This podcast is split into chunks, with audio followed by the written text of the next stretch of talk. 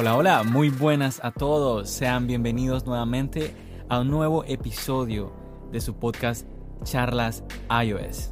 Esta semana tenemos nuestro episodio número 6. Sean todos bienvenidos. Mi nombre es John. Y mi nombre es Santiago. Empecemos.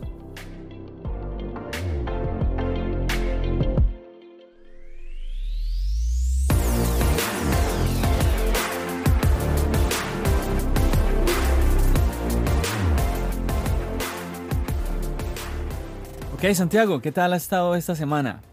Bueno, la verdad, una semana bastante movida. Sí, especialmente en, el, en, el, mundo de, del streaming. Sí, ha, sido una semana interesante. Tenemos varias, varias cositas que contarles a todos ustedes.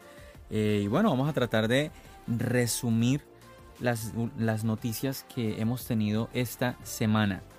Primero, yo creo que una de las eh, principales noticias que hemos tenido esta semana es la llegada de Disney Plus. Sí, Disney Plus vino y vino con toda, en mi opinión. Era lo que esperaba. Es cierto, es cierto. Disney Plus es un grande. Es muy diferente a lo que como vino Apple TV Plus. Apple TV Plus, recordemos que viene con un catálogo muy pequeño y viene con sus producciones originales. Disney Plus, exactamente, viene con toda su producción pero es que Disney tiene años. Y no solamente eso, yo creo que en este caso Disney Plus no empezó como, como por ejemplo empezó Netflix. No empezó desde, desde nada, desde cero. Y no empezó alquilándole películas a otra gente, porque en este caso Disney está colocando en su servicio, en su Disney Plus está colocando películas de las cuales él es dueño.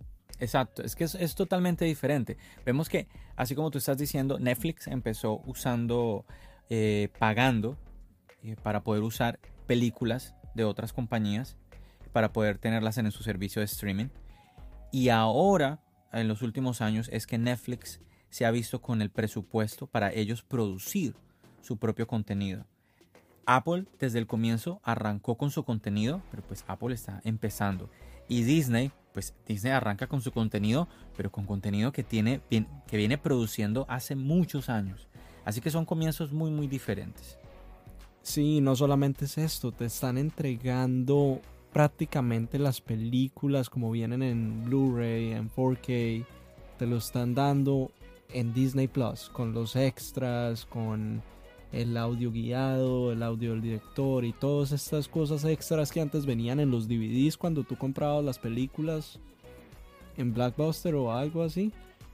En este caso ya están en Disney Plus. Sí, eh, es, es, el streaming, es lo que está viviendo esta generación y es más de lo que será el futuro. Y vemos que también algo interesante es cómo la gente ha venido recibiendo Disney Plus. Y una, una de las críticas como mayores que ha tenido es que pues mucha gente se ha quedado sin poder disfrutar este servicio. Muchos países estuvieron esperando la llegada de Disney Plus y solo lo tenemos en tres países, creo que me comentaba Santiago. Sí, esa es una de las novedades. En realidad, eh, Disney solamente está disponible en este momento en Canadá, Estados Unidos y Holanda. Es cierto.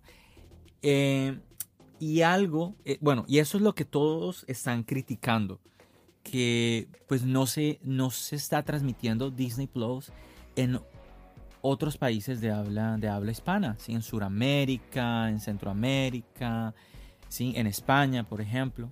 Pero ahí vamos al tema que yo hablaba con John fuera de, del micrófono y todo, y yo le comentaba que en este caso el tema que es complicado es los derechos de las películas. Eso, eso. Porque además de que, sí, Disney es dueño de estas películas y ahí ya tiene avanzado un gran camino, porque se salta todo el tema de ir a la productora de la película y te voy a, a comprar los derechos por este y este tiempo y a crear esos contratos, pero también hay otras cosas.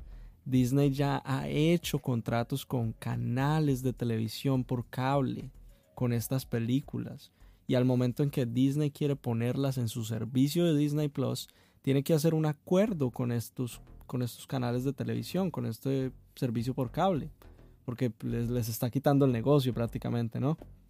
Entonces tú nos estás explicando eh, a los oyentes y a mí que Disney Plus no se puede escuchar en Latinoamérica por un tema de derechos.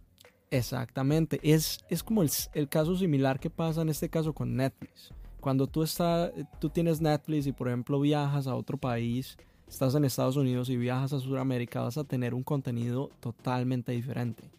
Es, es, muy importante que tú nos compartas esto, Santiago, porque se están escuchando comentarios muy equivocados.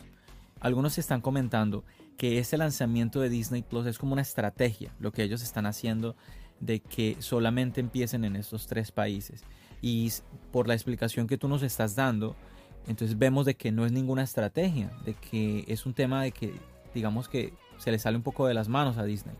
Exactamente, es un tema ya que se le sale de las manos a Disney y además es un tema que Disney no solamente está en temas de derechos de autor con, con canales de televisión y por cable, sino que también están en, en, peleas por derechos de algunos personajes, por ejemplo en el tema de, de Netflix. Netflix es dueño de algunos personajes de Marvel en este momento porque hizo una serie, por ejemplo en el caso de Daredevil o en el caso de Jessica Jones tenemos series hechas completamente por Netflix. Y ahora vemos que Disney, con el lanzamiento de Disney Plus, está tratando de volver a abarcar todos esos personajes y traerlos al lado de Disney y volver a hacer su propia serie de estos personajes. Ok, entonces vamos a dejar un poquito claras las cosas, porque cuando hablamos de derechos de autor es un tema que suena de verdaderamente muy complejo. Son contratos demasiado complicados. Son contratos que pueden variar en cosas muy pequeñas como en cosas muy, muy grandes. Y yo creo que eh, con lo que tú estabas comentando de Netflix es como el mejor ejemplo de que tenemos muchos programas, eh, bueno, teníamos muchos programas en Netflix, ¿sí? Que es, todos esos programas se mueven a Disney, ¿sí? A la aplicación de Disney y pero obviamente eso no puede pasar de la noche a la mañana, tiene que cumplirse una fecha de contrato. Y bueno, Exactamente. y otros, y otros, yo creo que eso es muy fácil de comprender. No, y eso es, por ejemplo, yo sé que todo el mundo ha notado alguna vez en su vida eh, o alguna vez usando Netflix que hay películas que están disponibles en cierto periodo de tiempo, que no están en el catálogo todo el tiempo, que hasta te llega el anuncio diciendo que va a estar disponible, no sé, hasta finales de de noviembre, noviembre 30, por ejemplo, en ese caso. Y después de 90, noviembre 30 no vas a volver a ver la, la serie o película en Netflix. Por un tiempo puede ser. O hasta no la puedes volver a ver. Y es por el caso de los contratos de derechos en ese momento. Porque lo que hacen estos servicios de streaming es pedir prestado la película, pedir prestado la serie.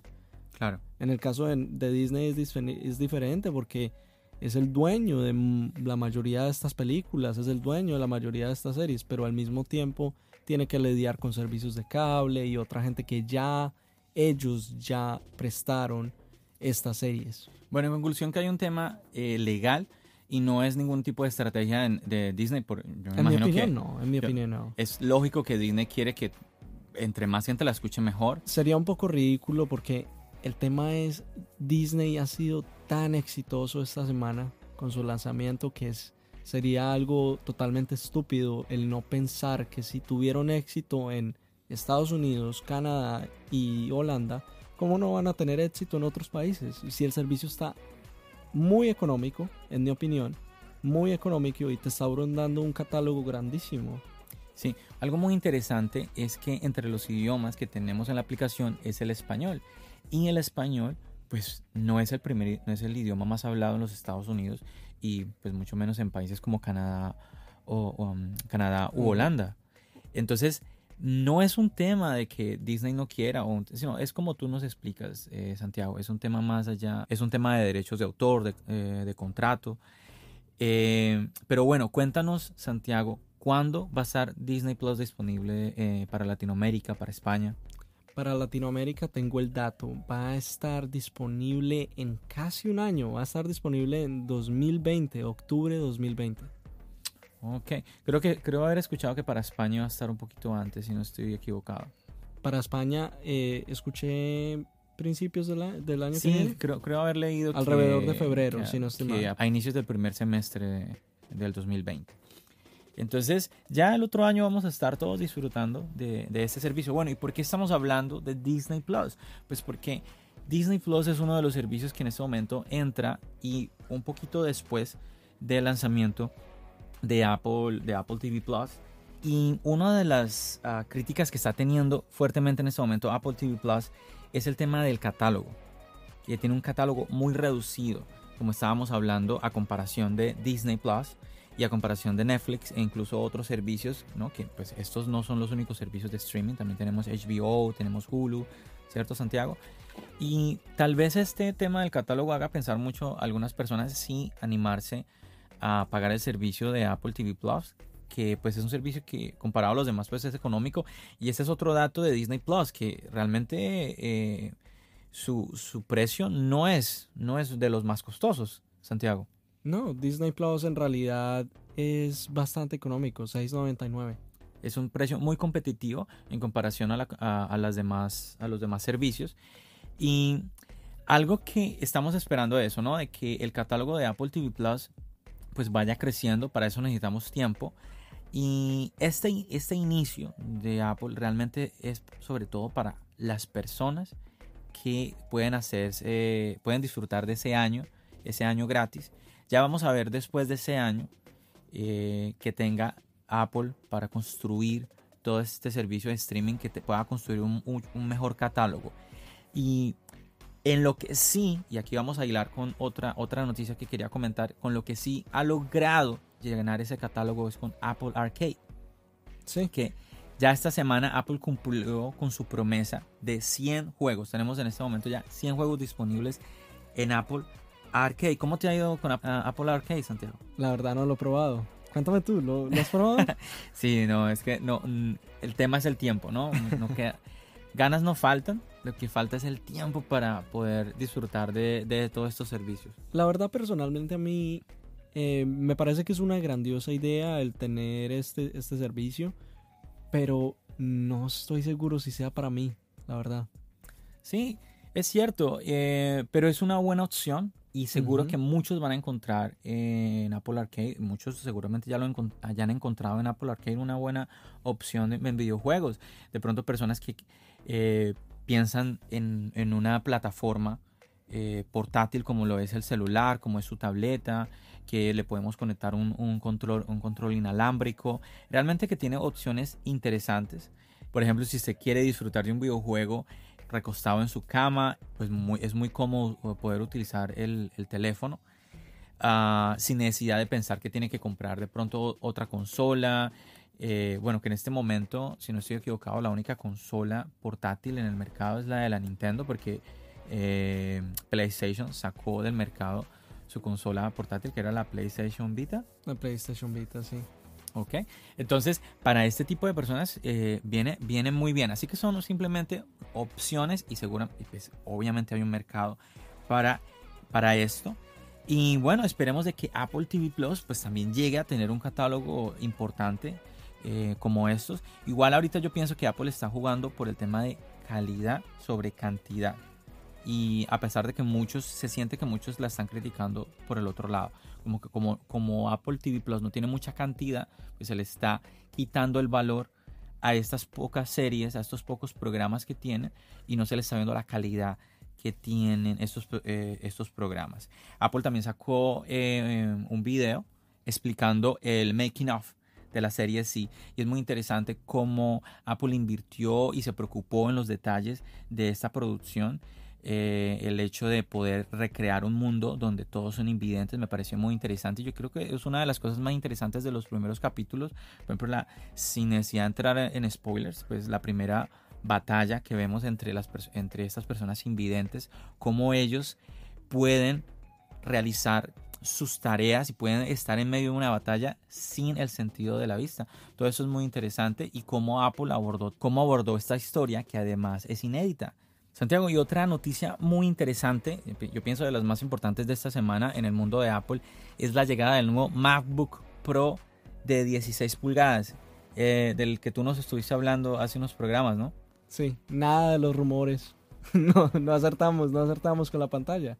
¿No? No, en realidad acertamos parcialmente. Cuéntanos, ¿qué pasó? Podría, podría decir que en este caso sí, el computador es de 16 pulgadas y sí es un poco más grande, un poco más grueso, un poco más pesado también, eso es un gran detalle ahí. Y sí, tiene unas especificaciones bastante interesantes, es una mejora en batería, por eso es más pesado, un poco más grueso, porque encontraron la manera de meter otra batería en el computador.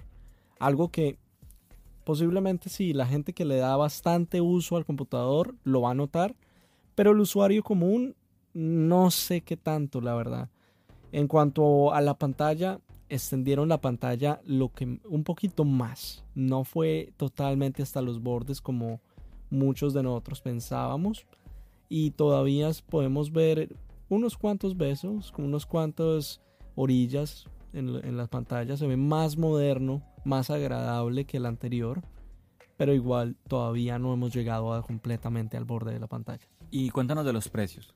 Los precios. Esto es algo muy curioso porque todo el mundo dijo, este computador es una máquina en cuanto va a tener más batería, va a tener más opciones de personalización, pero en este caso hicieron algo bastante curioso. Cogieron el modelo de 15 pulgadas, lo sacaron del mercado y lo reemplazaron con este nuevo modelo de 16 O sea, pulgadas. nos, nos estás dando a entender entonces que, que tenemos los mismos precios, entonces. Prácticamente sí, los mismos precios.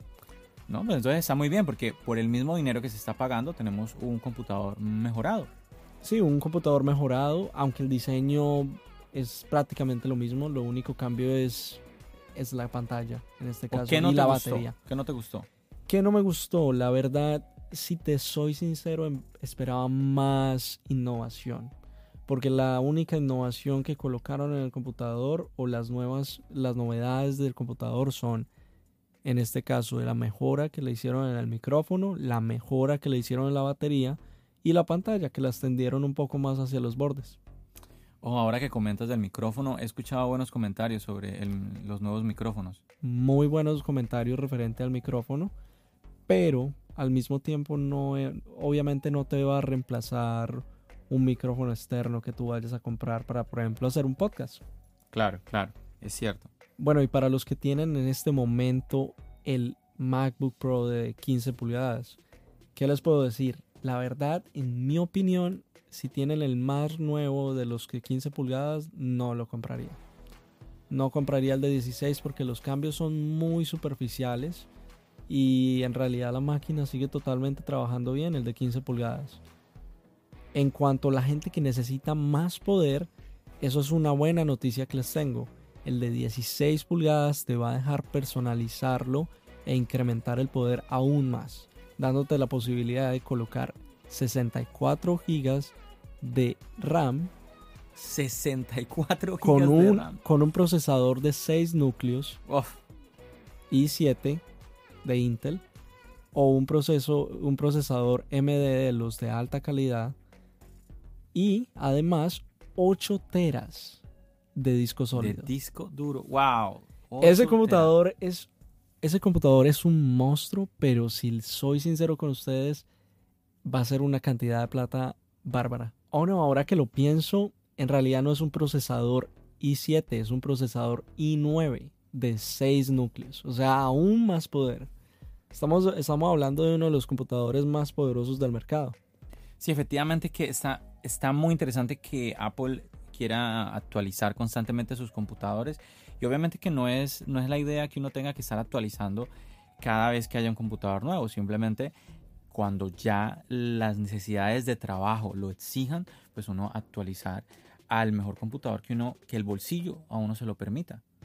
Y este es un computador que no es para todos los usuarios. Es un, es un computador que es muy grande, porque las 16 pulgadas y además es más pesado que el anterior.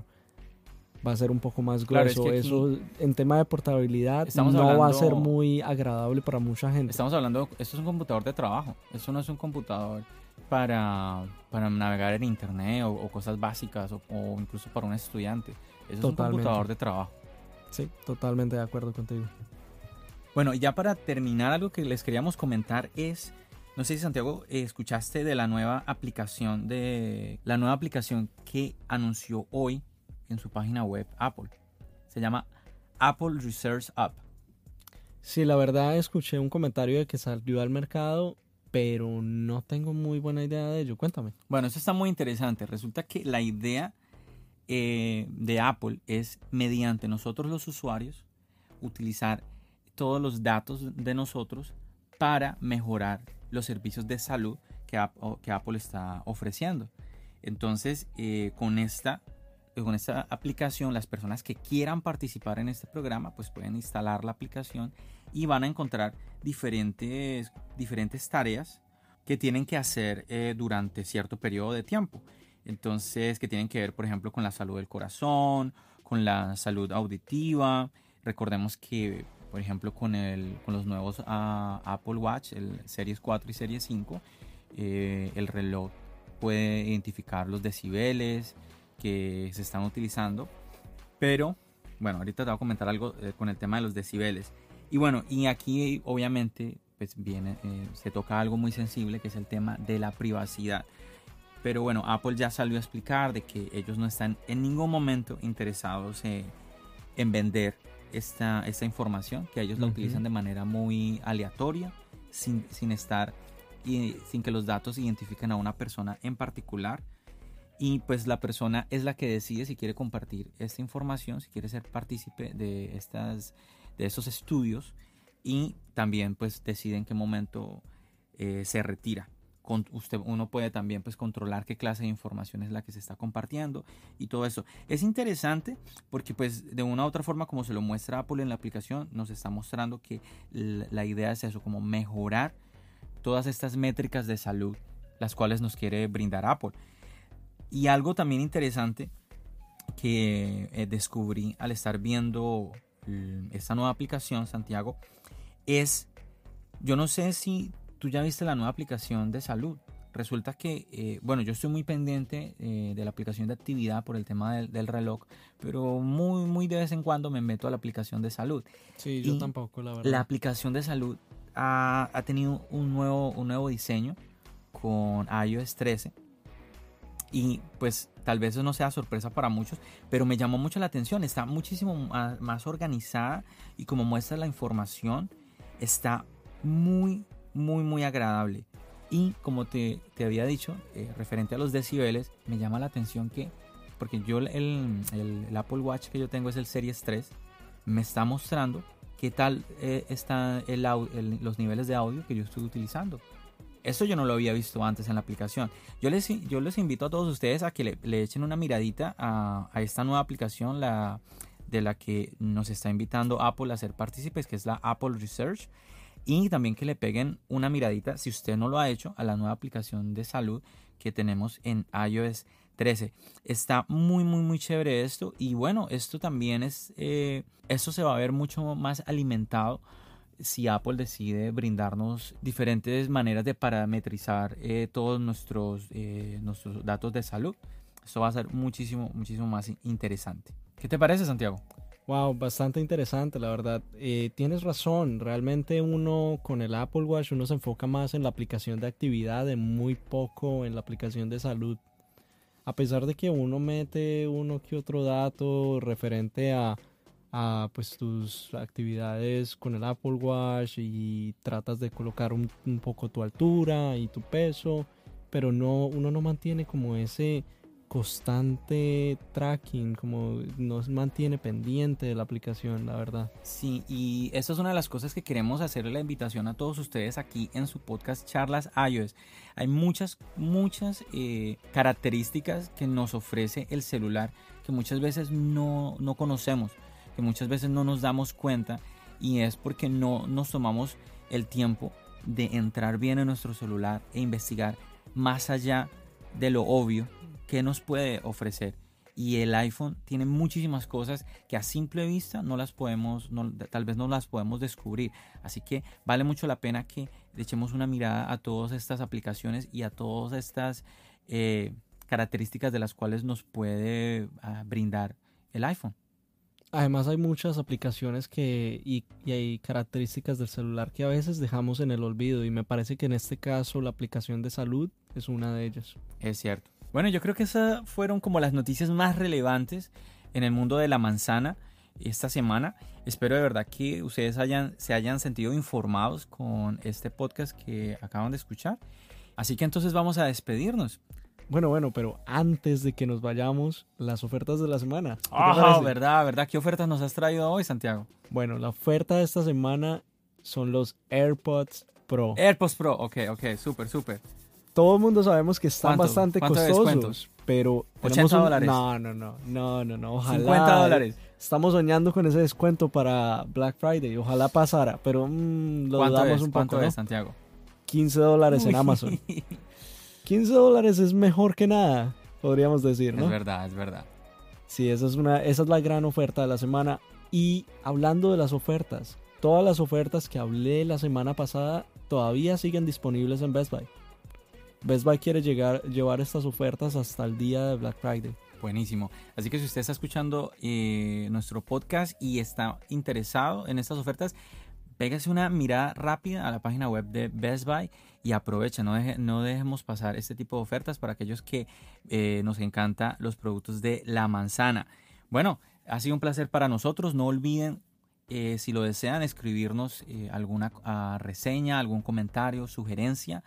Ya podemos comentar que estamos oficialmente en la aplicación de podcast, en la aplicación de Apple. Así que si usted nos está escuchando y, y de- le ha gustado nuestro programa, no dude en dejarnos eh, una buena calificación, unas 5 estrellas y cualquier reseña positiva le, les vamos a agradecer enormemente. Claro, cualquier idea que tengan para nosotros, no duden en, en decirnos. Gracias por todo el apoyo eh, a todos ustedes. Gracias. Bendiciones. Bendiciones. Bye.